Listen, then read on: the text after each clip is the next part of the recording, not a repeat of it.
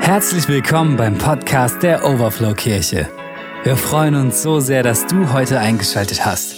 Unter www.overflowkirche.de erhältst du weitere Informationen zu unseren Gottesdiensten und allen anderen Themen rund um die Overflow Kirche. Viel Segen mit der nachfolgenden Message.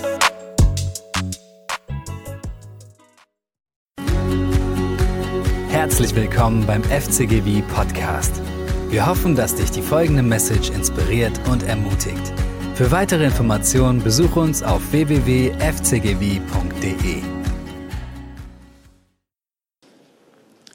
Und jetzt möchte ich mit euch auf eine Reise gehen.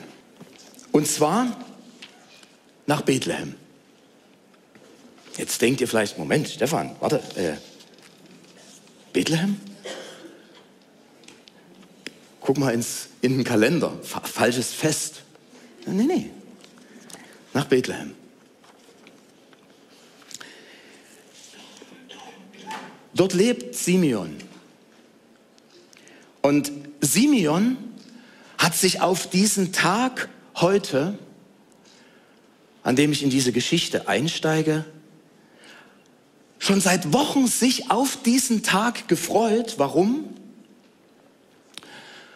Weil er endlich mit seinem Vater das erste Mal mitgehen durfte und sollte. Die Reise sollte, die vor ihnen lag, nicht allzu lang werden, denn von ihrem Wohnort aus von Bethlehem nach Jerusalem sind es nur ungefähr zehn Kilometer. Und wenn man jetzt die Anstiege hoch nach Jerusalem mitrechnet, sind es vielleicht zweieinhalb, drei Stunden Fußmarsch, gut organisiert, so ein Powertrail. So, ordentlich laufen, zweieinhalb bis drei Stunden. Und sie sind schon früh morgens unterwegs, um der immer heißer werdenden Sonne zu entfliehen. Und sie machen sich auf dem Weg. Aber es ist nicht nur der Weg, auf den sich Simeon freut, er freut sich vor allen Dingen auf das Fest. Er freut sich auf das Fest in Jerusalem, denn sein Vater hatte ihm und seinen Geschwistern immer wieder von diesem Fest erzählt. Wie hieß es gleich nochmal? Ach ja, Shavuot. Was war das nochmal? Shavuot ist das Fest, was heute überall gefeiert wird. Ja, erinnert sich ein Freudenfest voller Dank über die Ernte, über die Frucht, die Früchte, die überall gewachsen sind. Und er schaut sich um auf dem Weg und irgendwie gefühlt sind alle Leute unterwegs. Ein Riesenstrom nach Jerusalem. Pilger, die unterwegs sind und Gott ihren Dank ausdrücken wollen. Sie haben Weizen bei sich. Sie wollen Gott eine Opfergabe darbringen dort in Jerusalem und damit auszudrücken und klar zu machen, Gott, danke. Du bist unser Versorger. Es ist wie ein Erntedankfest. Du bist der Geber. Du lässt es wachsen. Du lässt es gedeihen. Aber nicht nur das. Noch etwas hatte Simeon gelernt. Er wusste, immer wenn dieses Fest stattfand, wurde bei ihnen eine Geschichte erzählt. Die Geschichte von Ruth. Oder sie wurde vorgelesen. Die Geschichte dieser Moabiterin Ruth, die nach dem Tod ihres Mannes, als sie Witwe wurde und Witwe war, gemeinsam mit ihrer Schwiegermutter, die auch zur Witwe wurde und viel Leid in ihrer Familie war, sich dafür entschied, bei ihr zu bleiben und nach Bethlehem zurückzugehen, in, der, in die Stadt, wo ihre Schwiegermutter herkam. Und Simeon erinnert sich gerne an diesen Satz aus dieser Geschichte. Dein Volk ist mein Volk. Und dein Gott ist mein Gott. Ich gehe mit, mit dir. Für Simeon war das die Stelle, die ihn immer sehr bewegt hat. Sie wollte ihre Schwiegermutter nicht alleine lassen. Sie ging quasi als Fremde mit nach Juda, nach Bethlehem. Aber nicht nur einfach so als Fremde, sondern sie wollte dazu gehören. Dafür hatte sie sich entschieden. Und dort erlebte sie etwas Besonderes. Nämlich auf dem Feld eines Mannes namens Boas war sie zum Ehrensammeln da und erlebte dort etwas, was auch am Shavuot immer wieder zu sehen war, nämlich da wurden bewusst Ehren ausgelassen bei der Ernte, wurden stehen gelassen. Warum eigentlich? Für die, die arm sind, Fremde, um sie zu versorgen und so die Freundlichkeit Gottes zu zeigen. Für Simeon und seinen Vater war das eine gute Sache, denn er selber und die Familie waren nicht so wohlhabend. So aßen sie auch auf dem Weg von stehen gebliebenen Ehren. Und vielleicht ist die ein oder andere Ehre zu ihrer Opfergabe noch dazugekommen, damit es etwas mehr war, weil sie nicht so viel hatten. Und dann kamen sie in Jerusalem an. Da war was los. Gefühlt war die Stadt vollgestopft mit Menschen. Voll bis oben hin. Die Menschen drängten sich auf den Wegen der Stadt. Überall sah Simeon Menschen, die mit Schriftrollen beschäftigt waren, lasen, wo vorgelesen wurde. Und er sagt, Vater, was, warum lesen Sie da alles? Was tun Sie da? Und dann erklärte ihm sein Vater, an Shavuot wird nicht nur der Früchte und der Versorgung durch Lebensmittel gedacht, sondern das ist auch ein Dankfest unseres Volkes, dass sie sich freuen, dass Gott ihnen die zehn Gebote gegeben hat. Das verstand Simeon nicht. Wieso das? Wie kann man sich denn freuen über Gebote? Hallo? Und er zupfte seinen Vater am Arm und sagt, Vater, wieso denn das? Kannst du mir das erklären? Das macht doch keinen Sinn. Wieso feiert man das?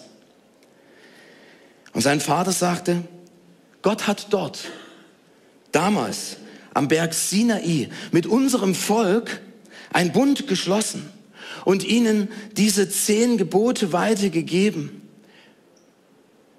die wir und wie wir in der Gemeinschaft mit ihm und untereinander leben sollen unter seinem Segen.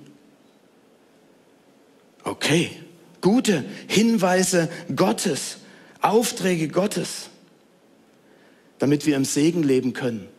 Okay, das ist gut, das zu feiern. Obwohl Simeon durch die Straßen lief und über diesen Satz seines Vaters immer noch nachdachte, und auf einmal bekam er einen Schreck. Was war das?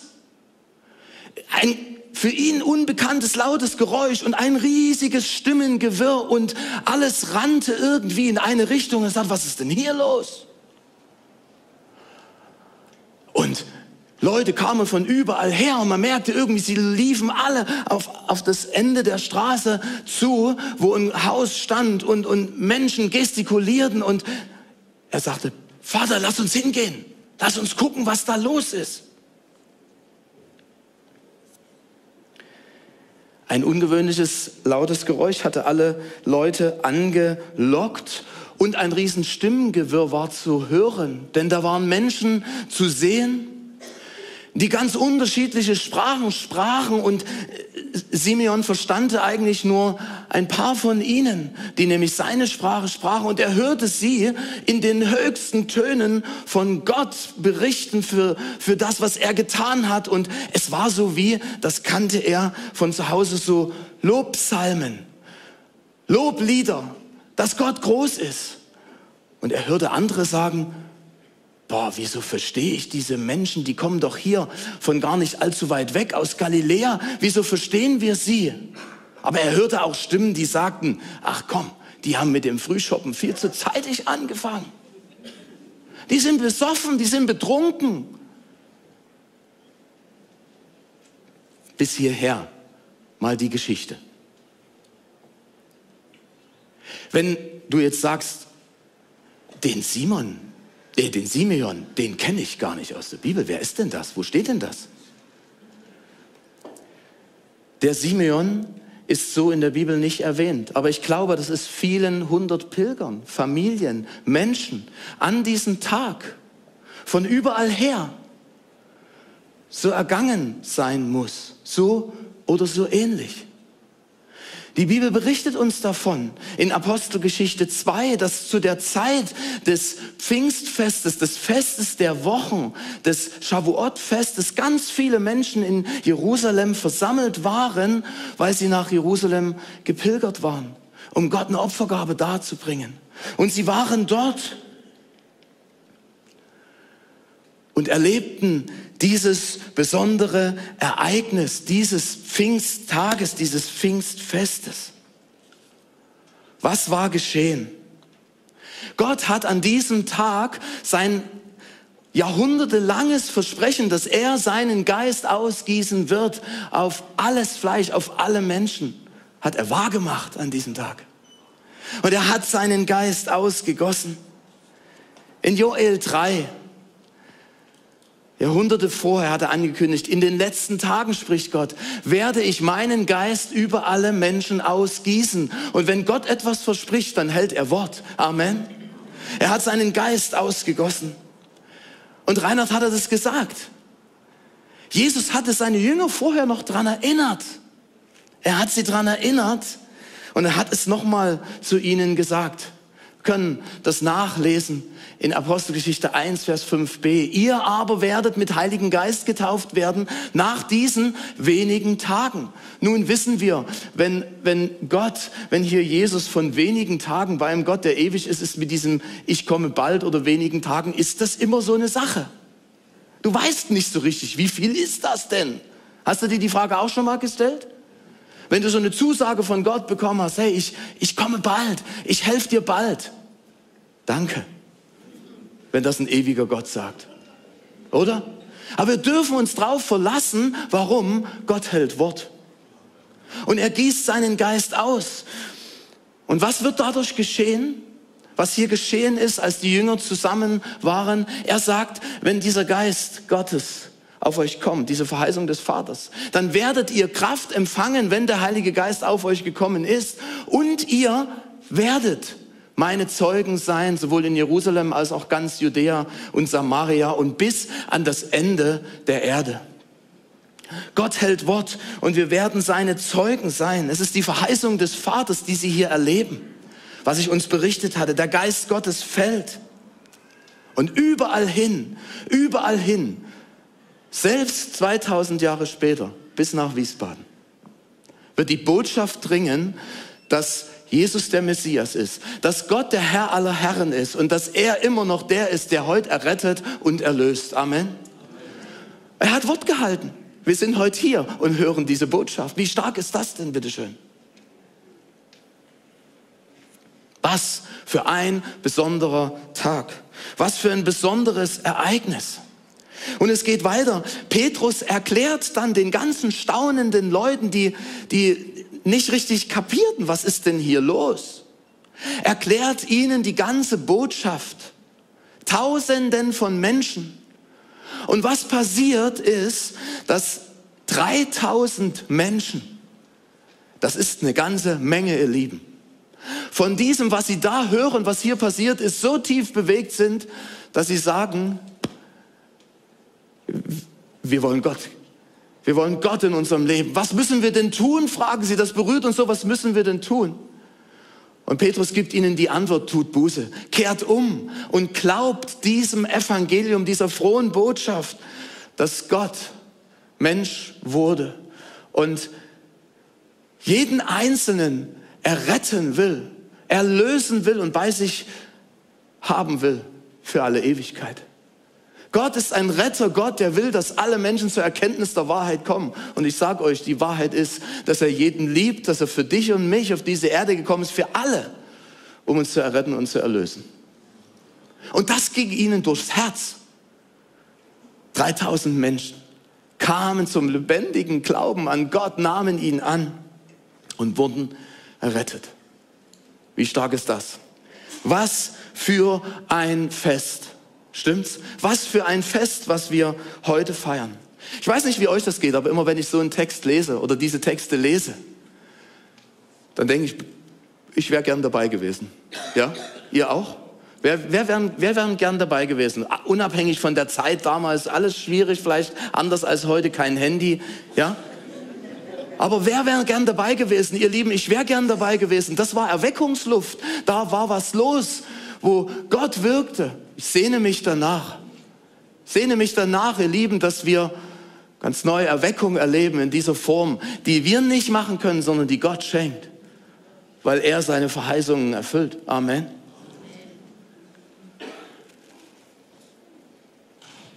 Und ich war gerade noch so bei diesem Gedanken, bei diesem Pfingstfest und auf einmal durchzuckte mich eine Frage.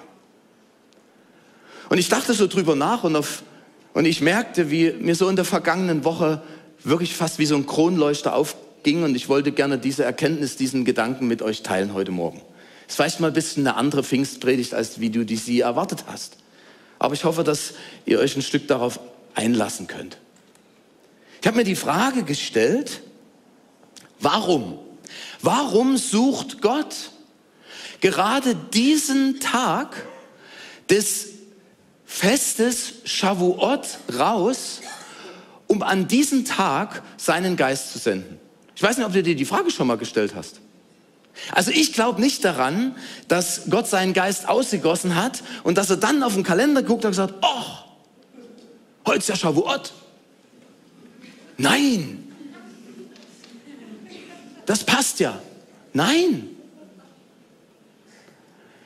Irgendwie glaube ich, dass, dass da etwas dahinter steckt, was für uns vielleicht etwas hat, wo wir sagen, Herr, ich habe verstanden, danke. Und wenn Shavuot das Fest ist, dieses Fest des Dankens für seine Versorgung und Ernte, aber auch das Geschenk der Gabe der zehn Gebote, ich glaube nicht, dass das Gott aus Versehen gemacht hat. Warum nicht? Die zehn Gebote offenbaren Gottes Absichten, Gottes guten Weg, wie wir in Beziehung segensreich leben können. Zu ihm, miteinander und mit uns selber, oder? Es ist wie ein hilfreiches Geländer, wie eine, wie eine Orientierung. Die ersten Gebote handeln von dieser Beziehung zu Gott. Die anderen, Ehre Vater und Mutter. Wie geht's weiter? Was, was war auch noch? Sollst nicht Ehe brechen? Haltet euch die Treue. Sollst nicht lügen, sollst nicht stehlen, sollst nicht falsch Zeugnis reden. Ich finde, das sind alles Sachen, die eigentlich so für, für den Erhalt einer Beziehung gut sind, wenn man das beherzigt. Seid ihr bei mir? Okay. Ich finde es, also ich persönlich finde es gut, nicht betrogen und nicht belogen zu werden oder erfahren zu müssen, dass jemand anders schlecht über mich redet. Also ich stehe dazu. Ich finde das gut. Du auch? Dankeschön. Und so glaube ich, dass das, was Gott hier gegeben hat, eine wunderbare, gute Sache ist, die uns Orientierung geben kann. Aber wisst ihr, was das Problem ist? Also ich rede jetzt mal von mir. Ihr könnt ja mal zuhören. Ich rede jetzt mal mit mir hier und ihr hört mal zu und sagt, hm, oder auch gut. Das Problem, was ich damit habe, ist ganz einfach erklärt. Ich schaffe das nicht. Ich schaffe das nicht von mir aus. Ich bin nicht so bam, dass ich das alles hinkriege. Und schon vom Gefühl her wird das, was eigentlich gut ist, hey, Gott hat gute Gedanken damit, wie das gelingen kann, wird das Gute für mich schlecht. Warum? Warum? Weil es zu mir sagt, Stefan, wenn es ein Gebot ist oder ein Gesetz ist, du bist was? Schuldig. Und das gefällt mir nicht. Na klar, gefällt mir das nicht. Da bin ich schuldig. Es ist unmöglich, das selber zu schaffen. Das heißt, was brauchen wir? Wir brauchen, also ich brauche, ich wollte von mir reden, ich brauche Vergebung. Ich brauche Vergebung. Ich brauche einen, der mir sagt, ich habe dir alles vergeben. Auch das kann ich nicht selber machen. Ja, ich kann mir selbst auch ganz schlecht vergeben, by the way. Ich brauche einen, der mir vergibt. Ich brauche Erlösung, weil ich selber nicht schaffe. Und die gute Nachricht ist, ihr Lieben, für mich, aber auch für dich, es gibt einen, der den Preis bezahlt hat, der die Schuld, deine und meine Schuld, auf sich genommen hat, dort am Kreuz auf Golgatha. Und der ausgerufen hat, es ist vollbracht. Also die Frage der Schuld ist geklärt. Für dich und für mich, wenn wir das annehmen, dass wir sagen, Herr, ich bin schuldig, aber du hast alle meine Schuld und Sünde getragen. Bitte vergib mir. Es gibt Vergebung für dich und für mich. Amen. Warum erkläre ich uns das so? Und vielleicht sagt jetzt der eine oder andere, boah, Stefan, weißt du, das kennen wir doch alles. Aber ich glaube, es ist ganz wichtig. Ja, wir brauchen Vergebung und Erlösung. Aber nur weil wir das selbst nicht schaffen und Vergebung brauchen, werden doch deswegen die Gebote nicht schlecht. Und ich habe auch gehört, manche sagen, ja, die gelten ja nicht mehr. Das ist ja, das ist ja alt, alter Bund, altes Testament. Sag ich, was? Wieso kann dann etwas Gutes, was Gott uns gegeben hat, auf einmal weggewischt sein und nichts mehr von Bedeutung sein? Ja, du hast recht. Wenn du zu Jesus kommst und sagst, bitte vergib mir, dann hat das Gesetz, das Gebot an Macht über dir verloren. Es hat keine Kraft mehr, weil es geht nicht mehr um die Frage schuldig oder nicht sondern es geht um eine ganz andere Frage. Wenn Gott etwas gegeben hat, was doch gut ist, dann möchte ich trotzdem wissen, was dahinter steckt. Ihr auch? Und wenn Gott unsere Beziehungen dadurch auch beleben will und regeln will, dann möchte ich mir das anschauen. Ja, es gibt keine Verdammnis mehr für die, die in Christus Jesus sind, Römer 8, Vers 1. Das wisst ihr doch, oder? Aber wenn Jesus selber auf die Frage, was denn das größte und wichtigste Gebot ist, hier Folgendes sagt, ich möchte uns das mal lesen. Er sprach zu ihnen, du sollst den Herrn, deinen Gott, lieben mit deinem ganzen Herzen und mit deiner ganzen Seele und mit deinem ganzen Verstand. Dies ist das große und erste Gebot. Und dann ergänzt, das zweite aber ist ihm gleich. Du sollst deinen Nächsten lieben wie dich selbst. An diesen zwei Geboten hängt das ganze Gesetz und die Propheten. Dann sehe ich hier, Jesus hebt das doch gar nicht auf. Jesus hebt das nicht auf und sagt, komm, wenn du zu mir kommst, dann ist alles andere egal. Nein. Er sagt, es ist ein ganz anderes Herangehen an das, wie wir vorher vielleicht an dieses Gesetz oder Gebot herangegangen sind. Wir brauchen Vergebung. Aber wisst ihr, was ich glaube, was wir auch brauchen? Wir brauchen Kraft, in, in, in dem, was Jesus hier sagt, zu leben. Ich brauche diese Liebe, von der er hier spricht. Du auch? Ich brauche diese Liebe. Die habe ich nicht immer in mir. Oder du etwa? Ja, wir brauchen Vergebung, aber wir brauchen diese neue Kraft. Wir brauchen diese Kraft der Liebe. Wir brauchen die Hilfe dabei. Oder ich sag's mal anders, wir brauchen einen Beistand, der uns hilft, so lieben zu können. Und spätestens jetzt an dieser Stelle klingelt es, glaube ich, bei ganz, ganz vielen. Was eigentlich dort zu Pfingsten passiert ist. Wir brauchen einen Helfer, der uns hilft, dran zu bleiben, Gott und unseren nächsten Mitmenschen und uns selber zu lieben. Und Gott schickt den Helfer. Wie gut ist das, bitteschön? Gott schickt den Helfer. Gott schickt den Beistand, seinen Heiligen Geist an Pfingsten, an Shavuot, damit wir lieben können. Damit wir lieben können in seiner Kraft. Anders kann ich das nicht interpretieren, dass in Römer 5, Vers 5 steht, denn die Liebe Gottes ist ausgegossen in unsere Herzen durch wen? Durch den Heiligen Geist, der uns gegeben worden ist. Ja, natürlich gießt Gott seinen Geist aus an Pfingsten, um damit Gaben zu geben, mit denen wir ihm dienen können, in Kraft, damit Menschen die Kraft und die Größe Gottes erleben können. Aber wisst ihr was? Genauso gibt Gott seinen Heiligen Geist, damit wir innerlich verändert und erneuert werden. Damit dieser Strom der Liebe herausfließen kann aus unseren Herzen, weil sie von ihm reingeflossen ist. Amen. Das ist Pfingsten, das ist auch zu Pfingsten passiert. Gott zu lieben, Menschen zu lieben und ja, uns selbst zu lieben. Und das nicht, ihr Lieben, weil wir es müssen. Du musst, du sollst. Sondern weil wir es wollen, weil wir verstanden haben, das, was Gott will, ist was? Das Beste. Wusstest du das? Das, was Gott will und was Gott im Schilde führt, ist immer das Beste.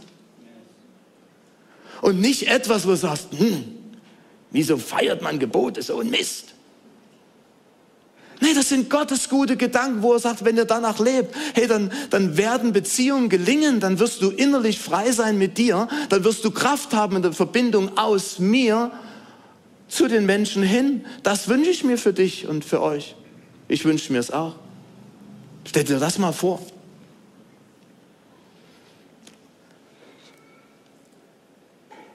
Und der Heilige Geist führt uns hinein. Hinein in die Versöhnung mit Gott. Wie macht er das? Er überführt. Er flüstert hinein. Lass los, Stefan. Gib mir das. Kehre um. Komm zum Vater. Komm nach Hause. Komm. Er überführt und lädt ein, versöhnt mit Gott zu leben. Wenn du heute Morgen hier bist und sagst, diesen Ruf, den habe ich schon mal gehört, aber ich habe ihn überhört, dann mach es heute anders als damals und sag, ich komme.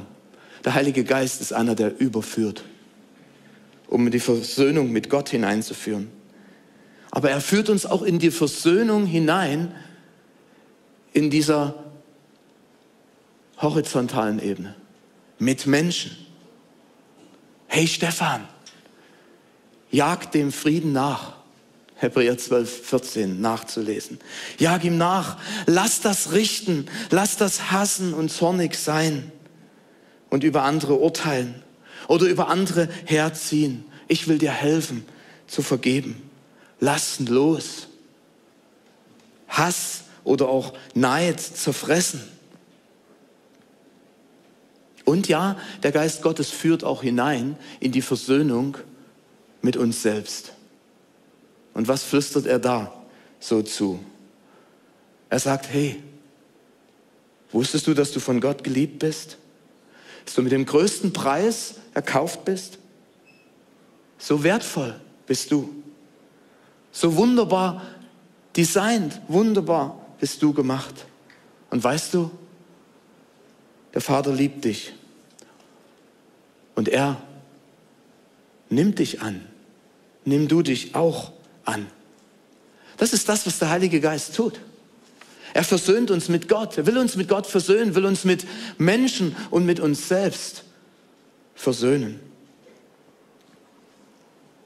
Und trotzdem ist die Frage, die ich noch nicht beantwortet habe, vielleicht sitzen einige hier und sagen, ja, du hast das mit diesen Geboten und sowas, wie, wie, wie soll das denn funktionieren? Beistand und Helfer in diesen Versöhnungsfragen schon, ja. Aber ist er wirklich der richtige Helfer auch in Bezug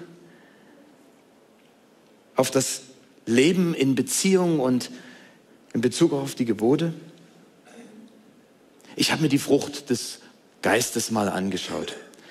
Und das soll so ein letzter Gedanke sein. Galater 5, Vers 22 und 23. Wenn dagegen der Heilige Geist unser Leben beherrscht, weil er uns erfüllt hat und in uns wohnt, wird er ganz andere Frucht in uns wachsen lassen. Und jetzt lasst uns mal angucken, was hier steht. Liebe, Freude, Frieden, Geduld, Freundlichkeit, Güte, Treue, Sanftmut und Selbstbeherrschung. Nichts davon steht im Widerspruch zum Gesetz. Hä? Spannend, oder? Dass es in diesem Zusammenhang hier steht. Und jetzt guckt euch mal all diese hier ein bisschen fett hervorgehobenen Wesenszüge an. Es ist doch auffällig, dass all diese Dinge, ich greife bloß mal so zwei, drei raus, Liebe, Frieden und Geduld sind doch für die Beziehung, in denen wir leben, alles recht hilfreiche Dinge, korrekt? Kann es sein, dass Gott ganz bewusst an diesem Tag seinen Geist gegeben hat, weil er ein neues, ein ganz neues Gesetz, ein neues Gebot in unsere Herzen geschrieben haben, was wir nicht mehr tun müssen, sondern was wir tun wollen, weil er unser Leben, unser Herz und unser Sein verändern will, dass wir in seiner Liebe, in seiner Geduld und in seinem Frieden agieren. Und er sagt, ich weiß doch, dass er das von euch selber gar nicht hinbekommt. Aber wisst ihr, was ich euch gebe? Meinen Geist. Ich gieße ihn aus in Kraft und Vollmacht, aber auch in Liebe und Frieden, dass unsere Herzen verändert werden. Wie stark ist das denn? Gott sagt, ich sehe, dass ihr diese Kraft braucht. Hier ist mein Geist für euch. Hier ist mein Geist für euch. Gott sehnt sich danach, dass wir in der Kraft seines Heiligen Geistes unterwegs sind und versöhnt in Beziehungen zu leben. Und ich möchte dich und mich heute Morgen herausfordern, neu zu beten, auch unter diesem Aspekt. Herr, füll mich neu mit deinem Geist. Ja, natürlich, füll mich neu, auch mit diesen Gaben, damit ich den Menschen dienen kann. Aber wisst ihr was? Das ist die eine ganz wichtige Seite. Ich glaube, die andere Seite ist auch, Herr, füll mich neu mit deinem Geist, dass ich lieben kann, wie du liebst. Amen dass ich Frieden verbreiten kann, Frieden stiften kann, so wie du, der Friedefürst, Frieden stiftest. Kann es sein, dass Gott sagt, ich will meinen Geist ganz neu ausgießen, damit ihr sichtbar, spürbar, erlebbar meine Zeugen seid und Menschen am Wegesrand langlaufen und sagen, boah, hat er bewusst die Ehren stehen gelassen? Für mich? Freundlichkeit Gottes spürbar, erlebbar? Ich hoffe, ihr versteht dieses Beispiel. Ja, sie sollen sehen, schmecken und sehen, wie freundlich Gott ist an deiner Liebe, an der Treue, an der Geduld, an der Freundlichkeit. Und ich weiß, immer wieder, wenn es um dieses Thema Versöhnung und versöhnt zu leben in Beziehungen geht, dass bei Menschen diese schwierige Frage aufkommt, hey, werden dadurch alle Beziehungen einfach so wiederhergestellt? Das klingt, ist mir auch schon gesagt worden, bei dir immer so einfach. Komm zu Jesus und deine Beziehung wäre. Nein, ich glaube nicht, dass das einfach so geht. Ich glaube, dass es ein Prozess ist. Und manchmal gelingt es vielleicht auch nicht, weil der andere, mit dem ich versöhnt leben will, nicht will. Aber in Römer 12, Vers 18 steht, soweit es irgend möglich ist, Stefan, wenn es möglich ist und von dir und mir abhängt, lebt mit allen Menschen in Frieden. Nein, du kannst nichts irgendwie entscheiden für den anderen. Aber die Entscheidung, die du und ich, die wir treffen können heute ist, Herr, füll mich neu mit deinem Geist. Ich will, wenn es an mir liegt, versöhnt und in Frieden leben mit jeder Mann und jeder Frau. Amen. Das ist eine Entscheidung für ein Leben in Freiheit. Warum? Auch wenn der andere nicht einwilligt, wenn du sagst, ich von meiner Seite her mach mich bereit, auch wenn es schwer fällt, loszulassen und zu vergeben, nicht mehr zu richten oder zu verurteilen oder zu beurteilen oder neidisch zu sein. dann machst du den ersten Schritt und du machst dein Herz frei und lässt den Geist Gottes rein. Ob die Beziehung dann wiederhergestellt werden kann oder nicht, hängt auch noch von dem anderen mit ab. Aber lade die Kraft des Heiligen Geistes ein und lass dich erfüllen. Lass dich erfüllen und mach du einen Schritt und warte nicht. Weiß nicht, warum ich das jetzt sagen soll, habe ich gar nicht geplant. Aber mach du den ersten Schritt und warte nicht darauf, dass der andere kommt. Und du sagst, ja, ich wäre ja so versöhnt, wenn der andere kommen würde. Gott spricht heute Morgen zu dir, mach du den Schritt. Dass du zuerst dein Herz frei machst und sagst, Gott, ich lasse den oder die andere los. Und bitte nimm's nicht wieder mit nach Hause. Du wirst nicht frei, wenn du nicht loslässt. Und der Heilige Geist will dir dabei helfen, will dich überführen, will dich in die Freiheit führen. Dafür gießt Gott seinen Geist aus zu Pfingsten, damit wir versöhnt leben können. Was für eine krasse Botschaft, oder? Gott gießt seinen Geist aus. Er sendet seinen Heiligen Geist am Pfingsttag und gleichzeitig am Shavuot, an diesem Danktag über den Erhalt der zehn Gebote, um damit sagen zu können, hey, es ist meine Kraft, die Kraft meines Geistes und seine Frucht, sie reichen aus, versöhnt zu sein, kraftvoll zu leben und Veränderungen für Beziehungen möglich zu machen. Glaubt ihr das? Und wisst ihr zum Schluss, wenn wir so in der Fülle des Heiligen Geistes leben und so miteinander leben, versöhnt leben mit Gott und Menschen, wisst ihr, was ich zutiefst glaube? Dann wird Gott zutiefst Erweckung schenken. Das ist Erweckungsluft. Warum? Andere werden es sehen. Lies mal die Apostelgeschichte. Sie waren ein Herz und eine Seele. Das fiel den Leuten auf. Sie haben gesagt, was ist denn hier los? Wie gehen die denn miteinander um, bitteschön? Ist das gut? Ja, das ist gut. Lasst uns gucken, was ist das?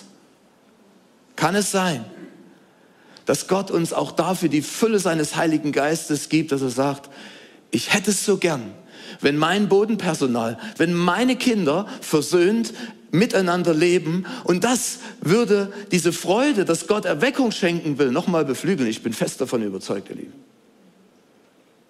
Und ich weiß, dass die Begeisterung sich in Grenzen hält. Ich weiß auch warum.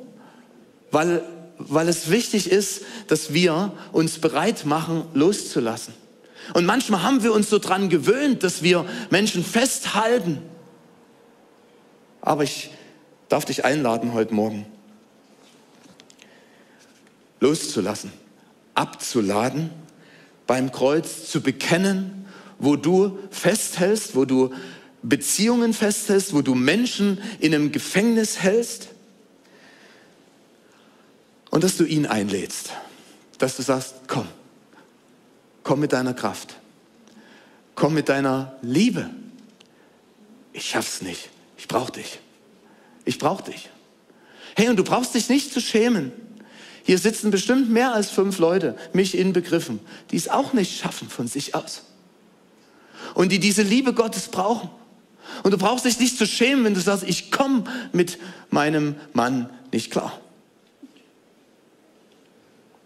Und du brauchst dich auch nicht zu schämen, wenn du sagst, ich habe so Not mit meinen Kindern. Und vielleicht sitzt du hier und sagst, erinnere mich nicht an meinen Vater oder meine Mutter. Du brauchst dich nicht zu schämen. Was du machen darfst, ist, lade das ab. Lade das, was da ist, in deinem Herzen ab und sag, Gott, ich brauche dich. Ich brauche diese Kraft. Gott will nicht, dass wir in diesen Gefängnissen rumsitzen.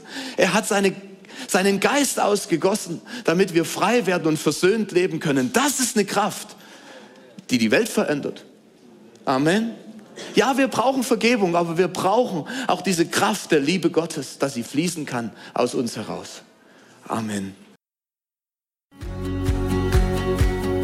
Das war der Podcast der FCG Wien. Schalte doch nächste Woche wieder ein oder besuch uns am Sonntag um 10 Uhr. Wir freuen uns auf dich.